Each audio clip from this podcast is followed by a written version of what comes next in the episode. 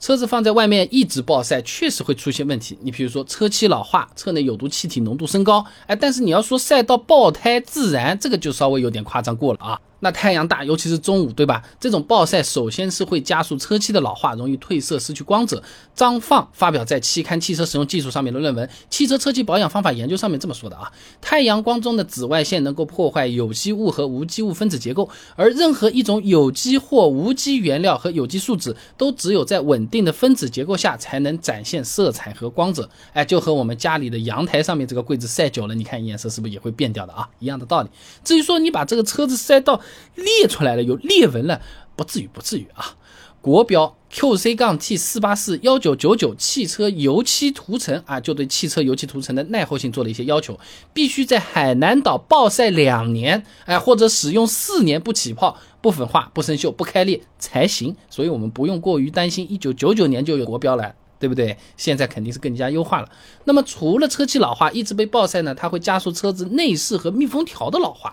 内饰举个例子啊，内饰嘛主要是高分子材料，比较容易受到太阳光伤害的。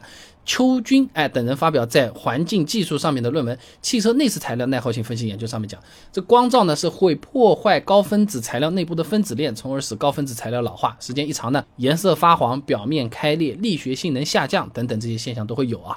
你比如说，哎，这种老车的这个仪表台前面，我们就很容易看到这个老化开裂的这种情况啊。那么再来讲，暴晒它不仅是伤车，它有可能会伤人的。哎，尤其是新车，它你这晒晒，它会释放大量的污染物，那。如果不通风，直接人就坐进去了，有可能真的是会影响身体健康的啊！北京理工大学张传真等人的论文分享给你，《温度对新车车内污染物的研究分析》里面有一个实验啊，他这么做的啊，他把新车呢分别放开不同的温度下面呢晒了两个小时之后来对比检测啊，这个车内的污染物浓度，结果呢，车内温度四十摄氏度的时候呢，污染物的浓度值呢是十摄氏度时候的一点五九到四点七二倍。好多倍啊，就好像在夏天的中午，垃圾堆的味道也会更大一点的道理是一样一样的啊。以前我视频也讲过的啊，在室外温度三十四点三摄氏度、湿度百分之五十二点六的这个条件下，暴晒一个小时，车内空气平均温度已经四十四摄氏度了。你。你车内的温度其实是比气温要高的啊，也就是说，假如你是新车的话，哎，你夏天高温下面只要暴晒一个小时，车内污染物浓度它就已经爆表了，就几倍几倍的上去了啊。那刚才算是暴晒确实对车子有影响的地方啊，但还有一些算是谣言的，也跟大家聊一聊。第一个，车子暴晒会导致爆胎，实际上由于暴晒，轮胎温度的确会升高的，确实对轮胎的老化也是有一定影响的。但你说晒到直接爆胎就有点夸张了，就好像医生说你糖吃多了是不好的，结果传着传着就是你。只要吃糖，哎，你就能得糖尿病，这个就有问题啊！你光是暴晒，轮胎温度其实还没有开起来的时候高，所以不用太担心的啊。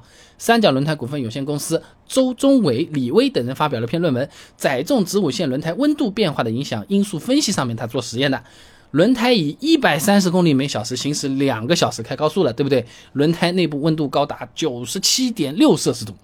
东南商报也做了个实验，车子暴晒两个小时之后，轮胎温度呢五十五点二摄氏度，哎，远低于开高速的这个轮胎工作温度的。所以说啊，都在这个范围内，不要相信啊，晒晒就比开高速还烫，不会的。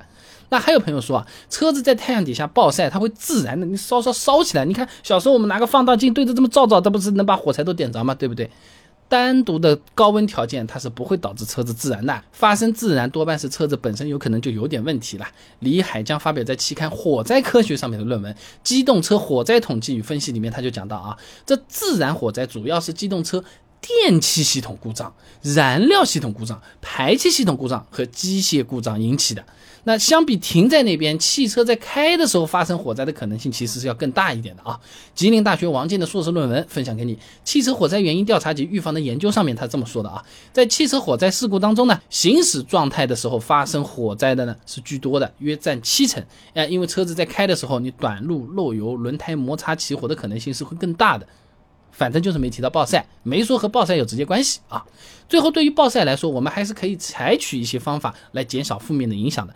首先，针对车内温度升高的问题，可以通过贴品质比较好、靠谱、放心的太阳膜，或者说放遮阳挡来缓解。哎，我家有卖啊。重庆大学龙恩生等人发表的论文《夏季户外停放空调汽车的车内温变特性研究》上面也讲到过啊。相同外部条件情况下，贴有太阳膜的汽车车内温升在停车十分钟以后，比未贴太阳膜的汽车。小十摄氏度以上。哎，那像是车内污染物的问题，我们可以通过通风来缓解。你比如说停车之后，把车窗稍微开一点点，或者说上车前先把车门打开，让它通一下风，然后再进去啊。那么针对自燃的问题啊，我们可以在夏天到来之前检查一下车辆的电路、发动机、燃油管路。你只要跑到 4S 店跟他说我要。检查一下防老化、防自燃，他一定知道怎么做的啊！问问服务顾问就行了。